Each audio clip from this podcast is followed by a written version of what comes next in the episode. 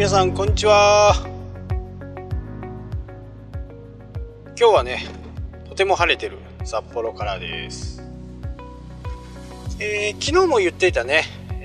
前も何度か言ったことあると思うんですけど電気自動車。これねすこぶるね使い勝手がいいんですよね。まず 100V 普通ですとね、え、昔でこういうシガライターから電源を供給してその電源をコンバーターっていうのを中に入れてですね、え、電流を変えて 100V にして車の中でね、100V、まあ、コンセントです。コンセントを使っていたというふうなことがあったんですけどもうこの僕の乗ってるのはねアウトランダー PHEV という三菱のね、えー、電気自動車です。ハイブリッドハイブリッドですね。ガソリンも使えますからね、まあ、ガソリンのと、えー、電気を使って走るという形です。基本的には、えー、全てをモーターで電気でね、えー、駆動していくというのが基本の概念で。ガソリンはなぜ積んでるのかっていうと電気がなくなった充電がなくなった場合に小さいエンジンなんですよね。それを回して充電をしているというちょっと変わった形ですね。えー、エンジンを使う駆動はあと一つだけね高速道路を走行している時に補助としてエンジンが駆動すると。動力となるということです。なので基本的にはほとんど電気で走っていると。これ三菱がねずっとこう作っていたものなんですけどまあ日産とね合併になって日産がその技術をね、えー、借りてっていうか頂いてっていうかリーフができたと。で NV200E、NV200 ってバンもね、えー、最近こう出てきたんですけど、それも同じです。ほとんど、えー、アウトランダーの構造と同じコンセントが車の中に2個ついてて、えー、1500ワットまでね。なので結構大きなドライヤーまで使える。で一応10時間15時間ぐらいは使えますよ1000ワットを15時間連続で稼働しても10時間を使えますよっていうような触れ込みでしたね。皆さんはあんまりこう電気自動車のことをね多分わからないと思うんですけどリーフが出た時に電気自動車乗ってる人間はちょっとびっくりしたんですね。このアウトランダー、まあ、4S SUV の形の四駆ですとね。あまりこう満充電をかけても40キロぐらいしか走んないんですよ。満充電で40キロ。でガソリンを使ってますんでまあ大体、ガソリンが空になるまで普通に走って350キロぐらいかな。ガソリンを使ってですよ。ねいっぱいいっぱいかな。で暖房を使ったりすると、エンジンをあエンジン普通の車だとねあのエンジンの熱を利用してこう暖房を使ってるんでエンジンがついてるとクーラーは比較的こうクーラーというか暖房暖房は比較的こうもうエンジンが回ってその熱を発生するんでその熱を取り入れてるんでそんなにね燃費は悪くならないんですけど先ほども言ったように電気自動車の場合は基本モーターで動いてるんでエンジンがねついたり止まったりついたり止まったり。で暖房はどうかっていうと多分皆さんどこかで見たことあると思うんですけどシーズヒーターっていうこう蚊取り線香みたいなねあのくるくるくるって回ってるヒーターありますよね。IH の一つ前みたいな感じ。ああいうヒーターで加熱してその温風を室内に入れてるんですよ。なので電気がいっぱい食うんですね。電気がいっぱい食うっていうことはエンジンが回ってその電気を補填していく形になるんでどうしてもね燃費は冬場は相当悪いです。まあ外車並みとは言わないですけど、まあ、8キロ10キロぐらい。なのでこう暖房を入れるとねどうしてもこうガソリンの減りが早くなる。電気の減りというよりもねガソリンの減りが早くなる。そんな、えー、車なんですね。でやっぱりねアウトドアをするアウトドアをしたいなっていうふうに思った方はまあ本当におすすめですね。何か本当のねアウトドアの人たちにはちょっと向かないまあ必要ないのかもしれないですけど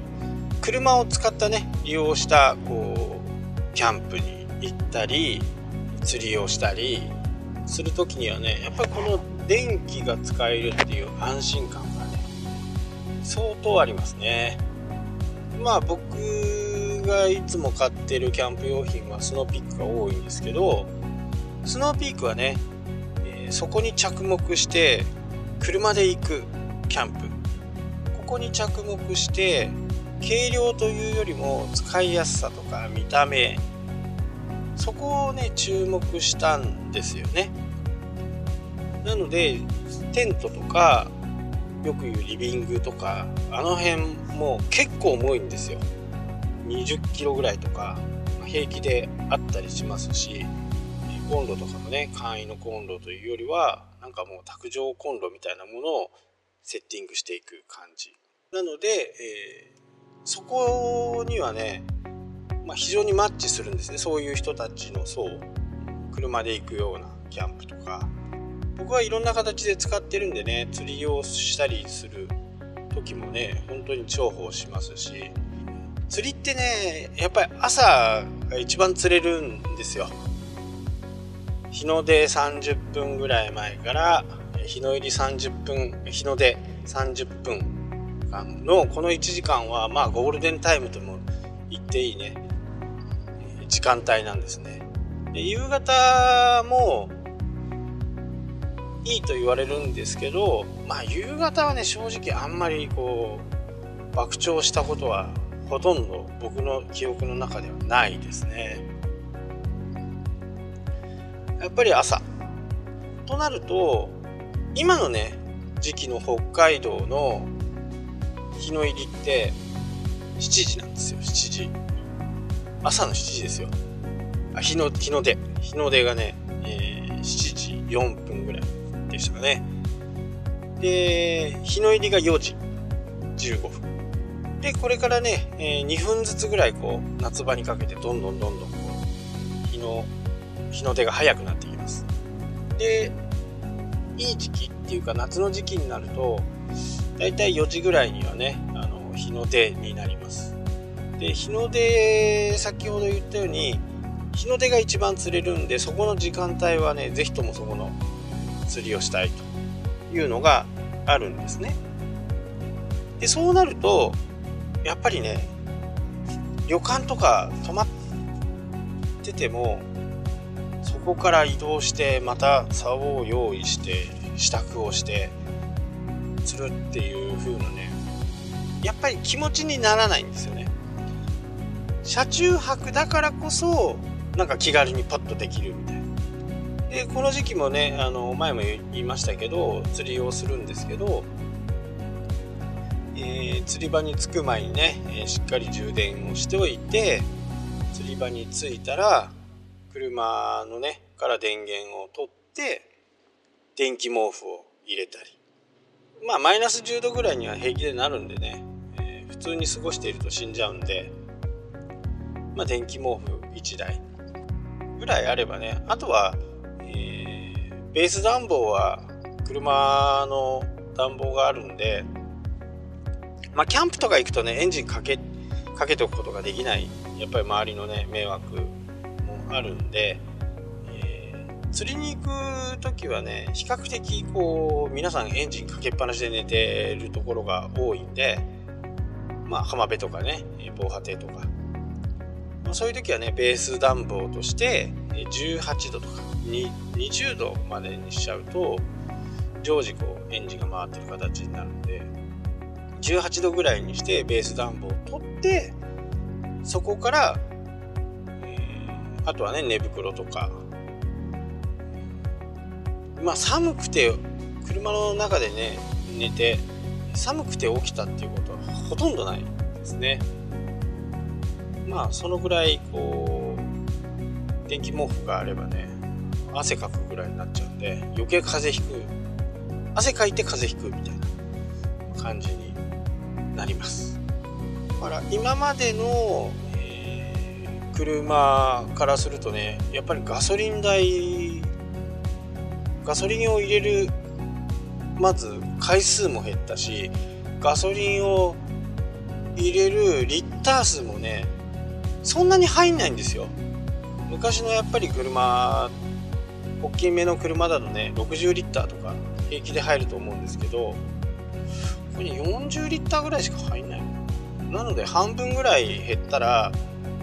20リッターぐらいしか入らないみたいな感じなんでもうすごくねあのなんか安くなったなっていう感じ。あとはちょいちょい皆さんも見かけると思うんですけど、充電するねチャージの機会が北海道も随分増えました。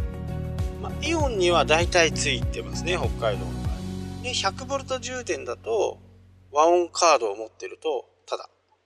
無料で1時間ね、充電できるっていう。他に、えっ、と、あとね、急速充電っていう 200V の充電があるんですけど、その 200V は300円。300円でね、えー、充電80%ぐらいまでは 200V だと、えー、いくと思うんでそうなるとね80%で、40キロぐらい走るとすると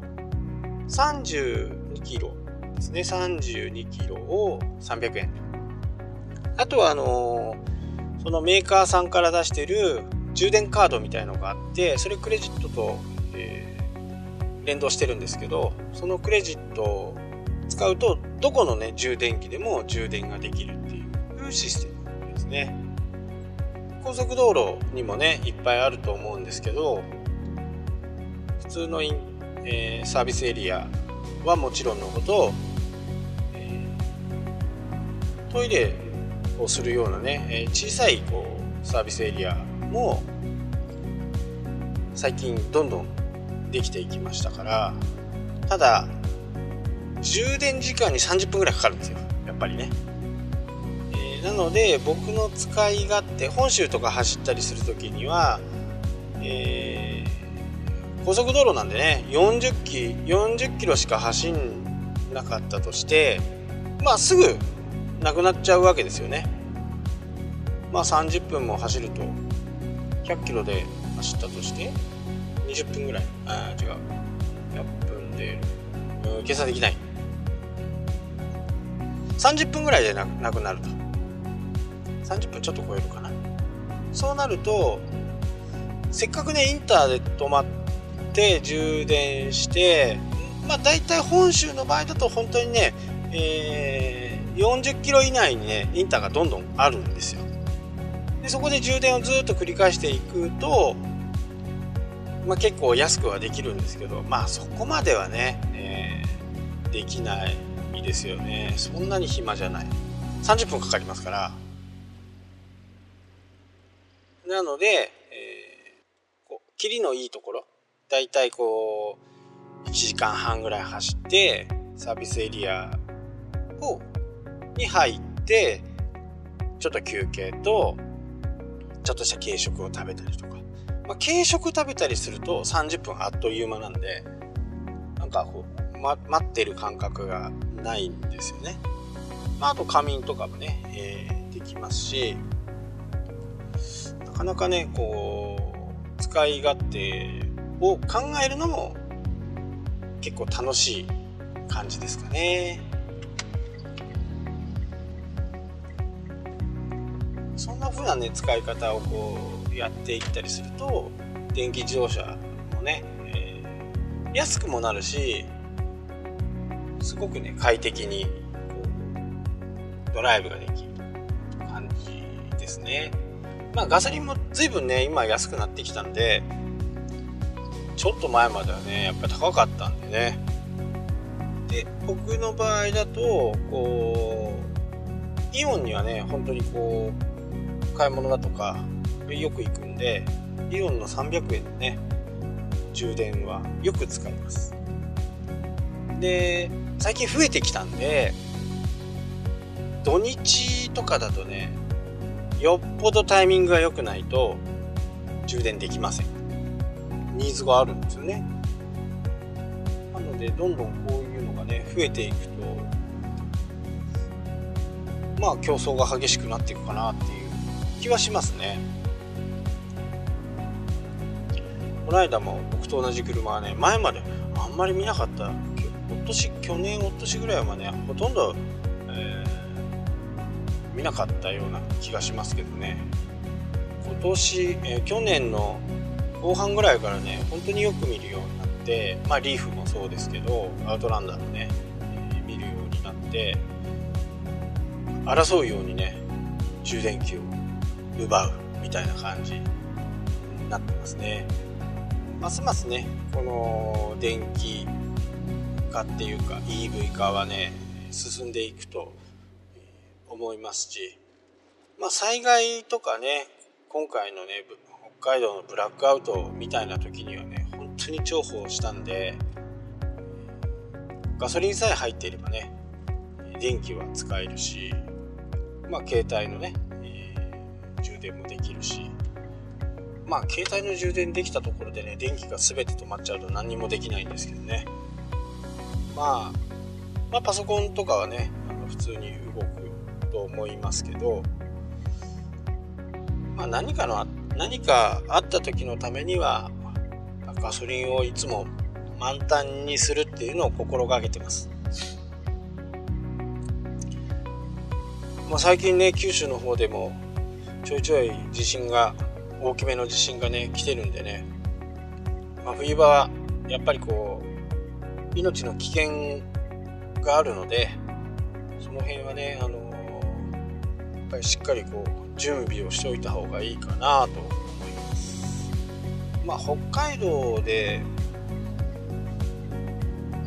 そうなっちゃうとね本当にもう死人がすごい出るんじゃないかなっていうふうに思いますからね。まあ今までキャンプをやったことない、えー、人はねもし何かのチャンスがあればねキャンプをちょっとやってほしいなと思います。こう夏場のキャンプというより春とか秋とかそういう時でやっぱりねすごくこう寒かったりするんですよね。そういう時にはどういう風な形でこう自分の身をね守るかとかキャンプ行ってね風邪ひきたくないですよね。なので僕の冬用の、え寝袋っていうかまあ春秋用っていうのはマイナス2015度はまだ大丈夫っていうねそんなようなスペックです。夏場はねやっぱりこう本州のようにね死ぬほど暑くはならないんで窓をこうちょっと開けたりしておけばそこそここう涼しく寝れるんでね風があるようなところだとね。まあそんな感じでね、あのー、電気自動車をもし近くにね誰かが持っているという形であればね是非ねちょっと、えー、乗らせてくれないみたいな隣でもね全然いいんで電気自動車の走り方っていうのももう全然違うしガソリン車には全然引けを取らないですねパワーが弱いんじゃないのとかって思うかもしれないですけど壊れにくさも断然に電気の方が壊れにくいと。っていうのは部品が少ないんですよね。ガソリンに比べて。エンジンを回すがモーターなので、もう全然何分の1、10分の1以下だと思いますけど、そのくらいの部品の数なんで、やっぱり部品が少ないイコールやっぱり壊れづらいという風になってるんでね、是非お近くにね、電気自動車の方がいれば、ちょっと横に乗らせてみて、えもらってみてください。はい、というわけで今日はこの辺で終わりたいと思います。ありがとうございました。